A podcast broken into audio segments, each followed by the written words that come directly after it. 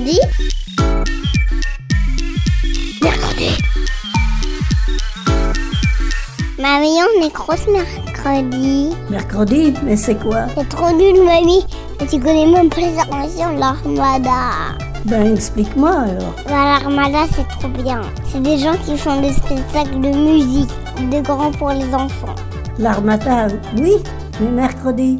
Une émission de grands pour les enfants.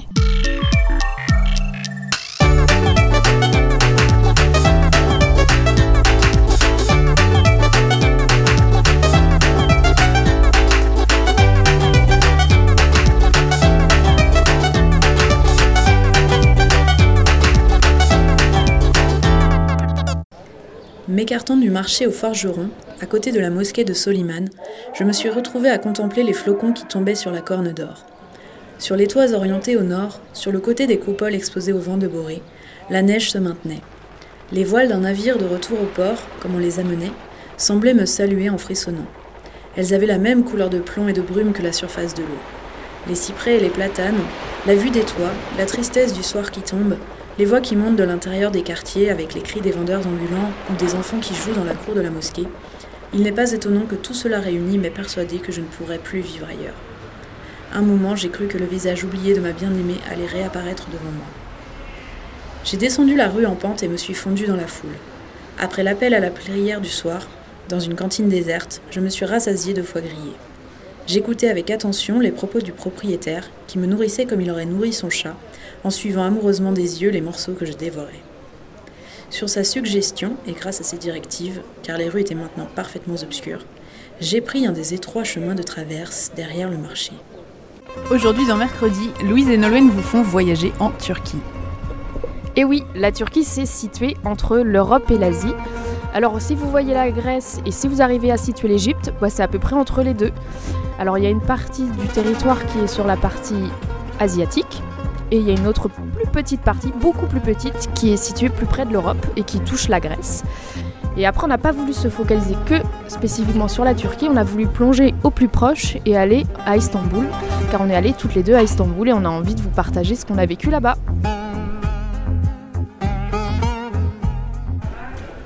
Alors pour vous parler de la Turquie, on vient juste de s'installer à la terrasse d'un salon de thé Stambouliote. Alors oui, Stambouliote, c'est un drôle de mot, mais ça sert à qualifier tout ce qui vient d'Istanbul, les habitants, etc. Et donc notre petite terrasse a vue sur le Bosphore.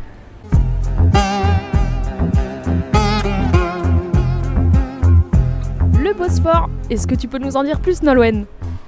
Oui, alors il faut savoir en fait qu'Istanbul, c'est une ville qui est traversée d'eau, c'est-à-dire qu'elle possède une rive en Europe, qui est séparée en deux par un estuaire qu'on appelle la Corne d'Or, et une rive sur le continent asiatique, qui est séparée donc de la rive européenne par un détroit, et c'est ce détroit qui s'appelle le Bosphore.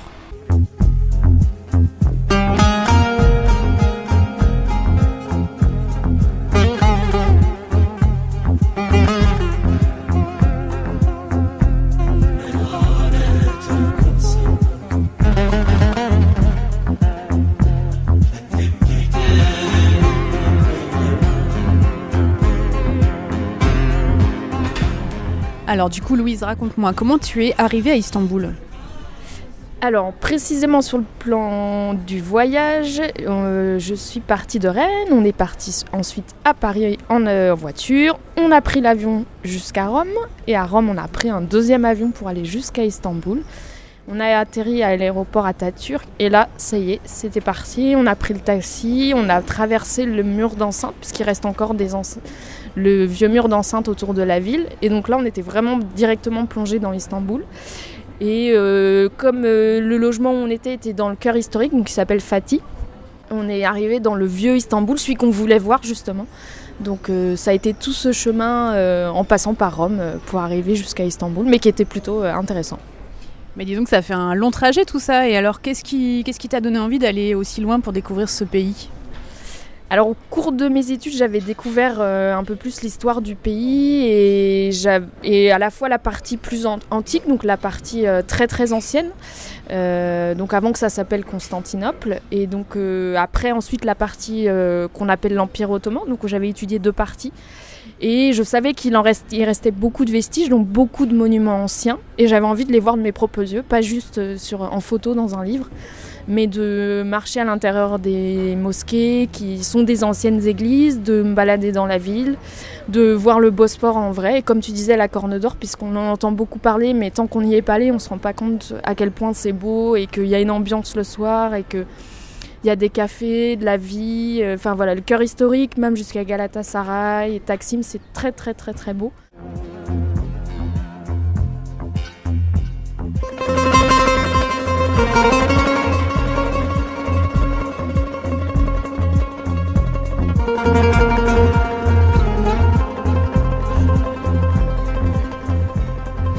Eh ben moi, si j'ai eu envie de voyager en Turquie, en fait, c'est parce que c'est un pays qui me faisait rêver depuis très longtemps, qui m'intriguait pas mal parce que comme c'est un pays à la frontière de l'Europe et de l'Asie et que je n'avais jamais été aussi loin sur notre continent, j'avais très envie de voir et de partir à l'aventure.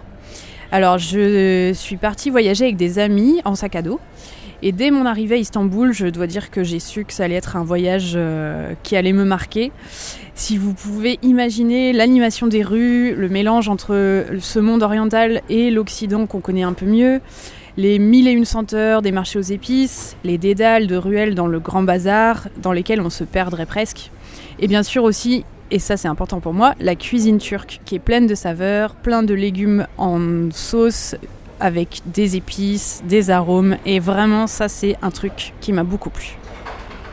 Tu as parlé du Grand Bazar et j'avoue avoir le même souvenir. Est-ce que tu peux nous décrire un peu plus le Grand Bazar? Parce que c'est un monument assez particulier et ce qu'il y a autour, comment on y arrive, euh, toute l'ambiance et tu parlais aussi des senteurs et des odeurs. Mais oui, alors moi, ce que je me souviens du Grand Bazar, c'est que tu arrives là-dedans. C'est comme un grand marché euh, fermé par des grands, grands murs. Et en fait, tu te promènes, tu te perds complètement dans toutes ces, euh, toutes ces petites ruelles euh, assez sombres où il y a plein de boutiques avec à la fois des étals de fruits séchés, d'épices, d'amandes, de choses comme ça qui font très, très envie. Et de plein d'objets de décoration, des choses un peu des, très très belles céramiques, euh, des, euh, des objets en, métal euh, travaillé, plein, de, plein de choses. En fait, c'est vraiment comme un comme un, ce qu'on imagine en fait un grand bazar oriental, mais un bazar un peu rangé en fait parce qu'on arrive à se balader mais en même temps on a plein de choses sous les, sous les yeux, plein de couleurs, euh, plein de débrouilles et en même temps on peut se balader tranquille et arpenter chaque rue et on arrive, des fois on rentre par un côté par exemple le sud et on ressort côté nord, on s'est baladé deux heures dedans. Oui c'est ça qui est drôle, c'est le fait de, de, se laisser aller et d'accepter de se perdre en fait dans ces ruelles là et vraiment c'est quelque chose qu'on n'a pas du tout chez nous ici. Euh, en France et même euh, en Europe, on va dire. Et du coup, voilà, ça, rien, rien que ça, c'est un lieu plein de vie qui fait tout de suite voyager. Et il y a des cafés aussi. Moi, je me souviens avoir pris le thé. Euh, c'était un peu assombri parce qu'on est, c'était un peu l'extérieur du Grand Bazar et en même temps c'était la fin, donc on était encore un peu dedans. Et après, on peut retourner, aller chercher des étoffes. Euh, mais oui, c'est une énorme structure en pierre, comme tu disais. C'est vraiment une, ville dans la ville en fait. Euh, c'est un, petit monde à part qui paraît caché comme ça euh, derrière ces grands, murs et en fait à l'intérieur c'est un, vrai monde et un vrai dédale. Donc là on est parti sur le grand bazar, donc le, le quart historique. Est-ce que tu as d'autres souvenirs Nolwenn? Parce que la ville t'a plu donc j'imagine qu'il y a encore plein de choses à découvrir oui, bah moi, ce que j'ai vraiment aimé à Istanbul, c'est le fait d'être entouré par l'eau. Par exemple, vous arrivez sur, un, sur la rive, euh, au bout de la rive européenne. Et puis là, vous arrivez face au Bosphore et c'est juste une immense étendue d'eau en fait qui relie, euh, euh, deux mers ensemble. Et euh, c'est magnifique, en fait, on a le reflet du soleil sur, euh, sur l'eau, on a tous ces bateaux qui traversent.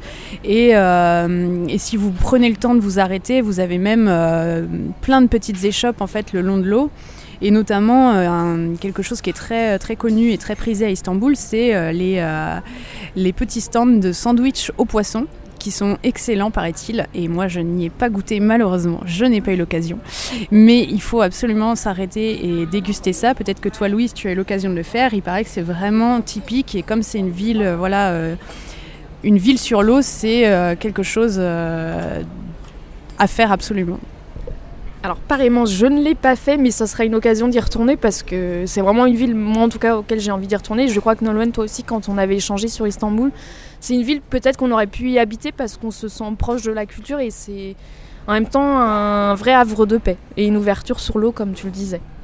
Carrément, en fait, c'est vraiment ça qui est intéressant Istanbul, c'est ce mélange entre euh, ceux qu'on connaît nous euh, côté, or, côté occidental et en même temps cette petite part d'Asie et d'une culture un peu, un peu différente, enfin, très différente de la nôtre. Et c'est vraiment ce mélange-là qui, qui, moi, m'a plu, m'a beaucoup touché et, euh, et, qui a fait qu'à Istanbul, je me suis, euh, effectivement, je me suis vite plu dans cette ville.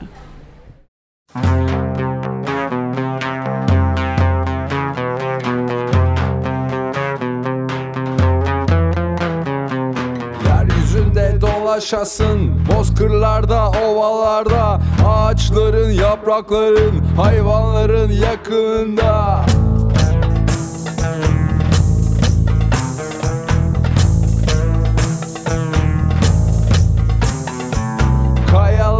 Arasında Hisset yanan ateşleri Çöllere git de gör. Tek bir ufuk çizgisini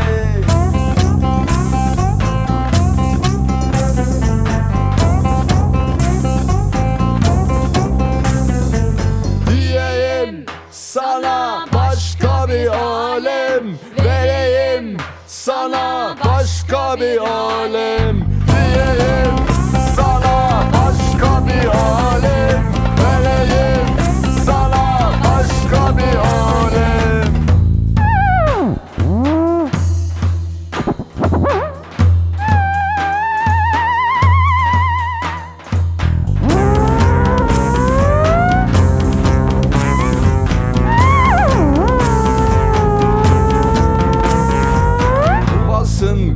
Kaynakları fışkıran pınarları Takip et nehirleri balıklarla azmakları.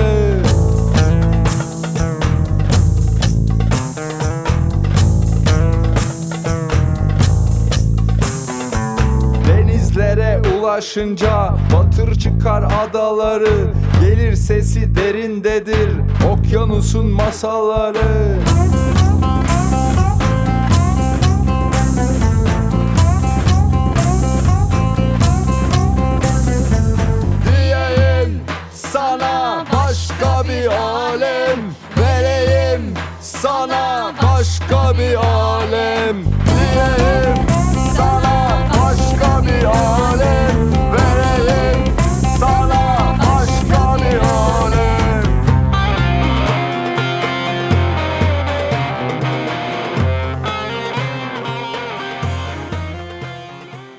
Alors Louise, j'aimerais bien savoir s'il y aurait un autre lieu à Istanbul qui t'aurait particulièrement marqué. Alors, il y en a beaucoup, mais peut-être on va prendre un chemin qui va nous faire passer devant plusieurs euh, monuments, comme ça vous allez euh, mieux imaginer tout ce qu'on peut voir, en tout cas dans le cœur historique d'Istanbul. Donc il y avait le quartier de Galatasaray dont on a un petit peu parlé euh, tout à l'heure, avec le lycée. Vous imaginez, vous descendez les ruelles, puisque Galatasaray est en hauteur, il y a une tour génoise. Vous descendez, vous passez devant l'université, devant la mosquée qui jouxte l'université. Et vous passez à Topkapi, Topkapi qui est le lieu important d'Istanbul, puisque c'est le palais des sultans qui a duré pendant très très longtemps, qui a été construit euh, il y a un petit moment, il y a des siècles derniers, mais qui a eu la chance d'avoir pour euh, habitants plusieurs sultans qui se sont succédés de père en fils. Et donc on- quand on arrive, on rentre par une porte très dessinée. Mais en fait, c'est deux tours avec euh, des. Vous passez un grand, grand portail, vous entrez dans un jardin, et là, il y a plein de bâtiments. Et autour des allées, et c'est très, très, très beau. C'est une ambiance très calme, et on visite plusieurs salles. Et donc, ce qui est important à Topkapi, c'est l'architecture. Les... Il faut imaginer des salles euh, fermées, avec des fenêtres, des dômes, et plein de couleurs au mur. Pas un espace de blanc, juste des calligraphies. C'est un travail stylistique très important. Donc il y a eu des peintres et des créateurs au, cours qui travaillent pour les sultans pendant des années dans le palais de Topkapi pour habiller tous les murs et que quand on puisse rentrer dans la pièce, euh, le sultan était euh, submergé de couleurs, d'ambiance, de fleurs qu'il pouvait voir à l'extérieur mais qui étaient repeints sur les murs. Et donc quand on voit toutes les pièces, on se balade de pièce en pièce, dans le harem notamment, et on arrive sur l'extérieur, on ressort, et on a la vue sur tout le Bosphore, puisqu'on parlait euh, tout à l'heure, Nolwenn, tu disais qu'il y avait l'eau et c'était important à Istanbul, et du coup, même à Topkapi, on voit le Bosphore. Et donc c'est ça qui est plutôt, euh, plutôt intéressant. Là, on a parlé beaucoup de monuments, mais comme on vous disait, les visites étaient agréables et la ville était agréable aussi pour ses habitants. Et toi, Nolwenn, tu avais beaucoup ressenti ça, en tout cas, euh, sur l'ambiance et la sympathie des habitants. Oui, effectivement. Alors, juste pour rebondir sur ce que tu disais, c'est vrai qu'il y a un côté très euh, mille et une nuits à Istanbul et même ailleurs en Turquie, euh, du fait de ces architectures euh, à l'oriental et toutes ces mosaïques bleues, verts. C'est vraiment très très beau et il y a un côté un peu magique. Et euh, au-delà de tout ça, ce qui moi, m'a vraiment beaucoup plu et, et qui, a fait de mon séjour un séjour vraiment très agréable, c'est effectivement l'accueil des Turcs en fait. Les, ce sont, les gens sont, ont été hyper hyper euh, accueillants. Euh, tout- partout où j'allais, voilà, les gens avaient envie de discuter, savoir pourquoi est-ce que j'étais là pour visiter leur pays. Ils avaient toujours envie de, partager un petit bout de leur histoire et de leur culture. Et euh, que ce soit euh, par exemple dans un restaurant ou dans une auberge, les gens étaient toujours prêts euh, à nous trouver une petite place alors que par exemple ça affichait complet mais voilà ils avaient toujours envie de se plier en quatre pour nous et, ça c'était vraiment un, petit truc en plus qui fait que j'ai beaucoup aimé mon voyage là-bas. Là, on est à Istanbul actuellement, mais tu, n'as pas fait que Istanbul en Turquie, euh, Nolan. Tu es allé en Cappadoce, qui est un très beau nom déjà pour décrire la, région. Ça se situe, je crois, au-dessus du Liban, au nord euh, du Liban. Oui, alors en fait la Cappadoce c'est vraiment la partie euh, la plus centrale on va dire de la Turquie. Et euh, je vais vous raconter une petite anecdote moi que, que j'ai vécue là-bas. En fait, euh, il se trouve que donc je suis arrivée euh, en Cappadoce et je me suis retrouvée à dormir sur le, toit terrasse d'une auberge, tout simplement parce que tout était complet et que malgré tout les propriétaires ont été très gentils et nous ont laissé finalement camper sur la terrasse de leur, de leur hôtel parce que voilà ils voulaient pas qu'on se retrouve à la rue. Et, euh, et du coup, voilà, c'est un peu ce qu'on appelle une nuit à la belle étoile, euh, dans ce décor qui est vraiment très très beau de la Cappadoce. Et euh, en fait, la Cappadoce, pour vous décrire, c'est donc un mélange de, de grandes plaines arides, de, de plateaux rocheux, de villes troglodytes, donc c'est-à-dire des villes anciennes qui ont été construites dans les falaises ou même sous la terre et de cheminées de fées. Alors les cheminées de fées, ce sont des formations géologiques assez, euh, assez étonnantes qui donnent en fait l'impression, si on veut imaginer, que euh, de gros champignons de pierre auraient poussé euh, hors du sol. Et donc voilà, donc je dormais dans ce décor magique de la Cappadoce. Et très très tôt le matin, j'ai été réveillée par un bruit très étrange, comme un- une sorte de souffle rauque assez, assez particulier. Euh, bon, j'ai pas eu peur, j'ai ouvert mes yeux et il faisait à peine jour. Et là, en fait, pour vous décrire la situation, dans, dans le ciel rose euh, du matin, j'ai vu en fait des dizaines et des dizaines de montgolfières qui volaient juste au-dessus de ma tête. Et c'était tellement inattendu que sur le coup, j'ai vraiment cru que j'étais encore en train de rêver.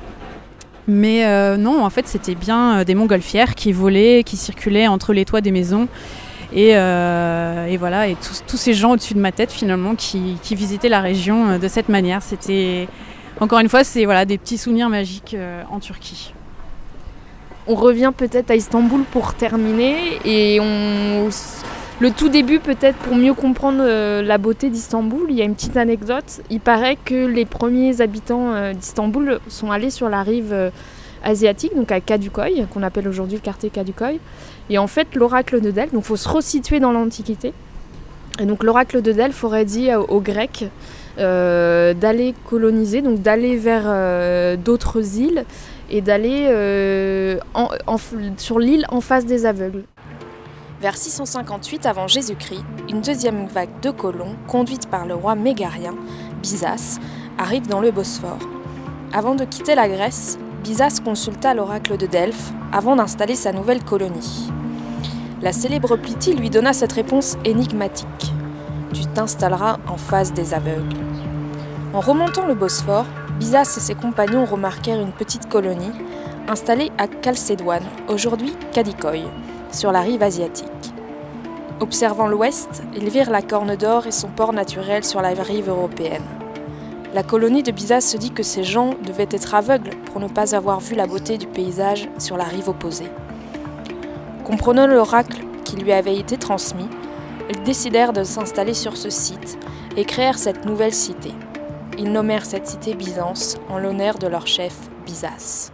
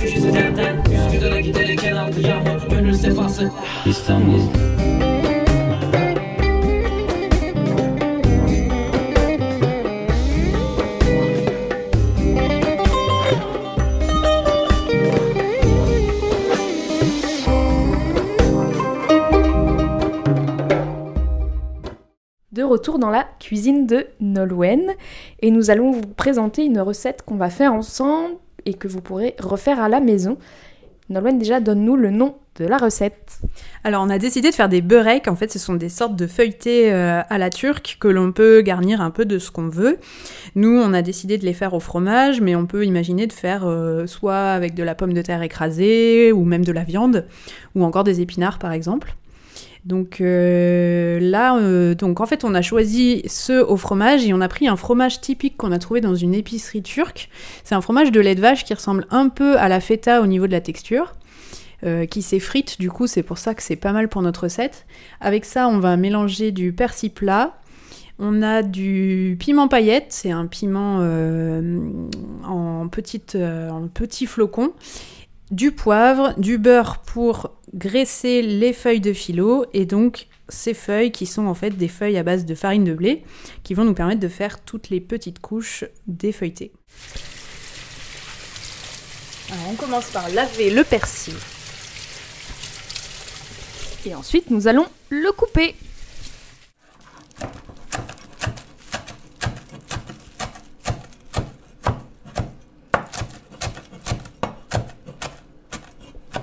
Après avoir lavé le persil, donc on a acheté une botte euh, entière et là on est en train de la couper. Donc Nolwenn coupe le persil.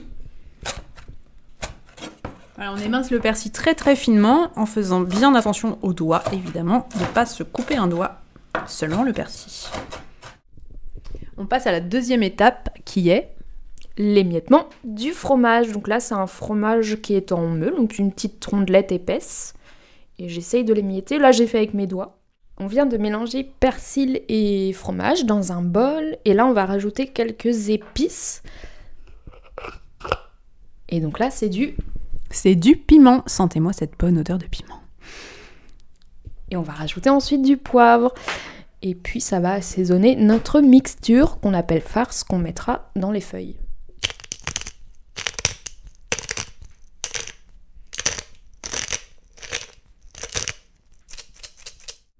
Ensuite, on passe à l'étape du découpage des feuilles. Alors là, j'ai pris le grand couteau et je suis en train de couper. Donc j'ai les grandes feuilles superposées et on- chaque feuille est coupée en trois dans le sens de la longueur. On vient de terminer la farce et donc on va utiliser les feuilles de papier qu'on a coupées pour Pour faire les petits pliages en triangle. Alors du coup, on dispose la farce dans le bas de la bande de feuilles et on va plier un premier coin sur la, sur la farce et ensuite plier à chaque fois le coin inférieur vers le bord extérieur et on va faire comme ça des triangles au fur et à mesure. On va utiliser toute la feuille, euh, toute la feuille verticale pour faire nos, euh, nos triangles. Et ben ça m'a l'air pas mal tout ça, regarde. Ah oui, avec le beurre qu'on a mis dessus, ils sont sont bien dorés, c'est, je pense qu'ils sont prêts, ça a l'air croustillant à souhait. Ah là là, ils ont l'air bons ces petits bourrecs. Ouais, ça a l'air délicieux, on va quand même les goûter parce que maintenant qu'on s'est donné tous mal, on a bien envie de voir à quoi ça ressemble. Carrément, goûtons-les. Hum, ça croustille.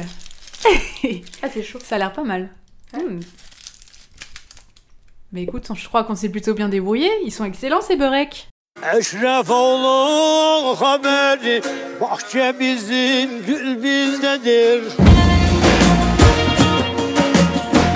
De Mevla'nın kuluyuz. 72 dil bizdedir.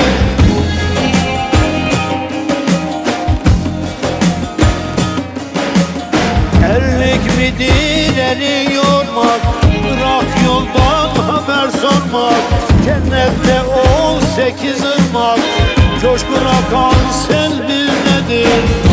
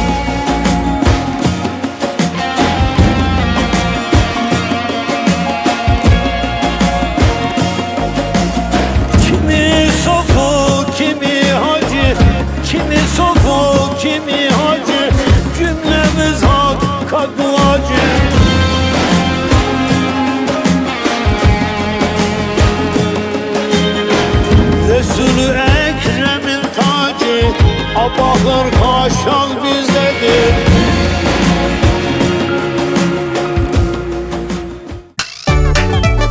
Mercredi.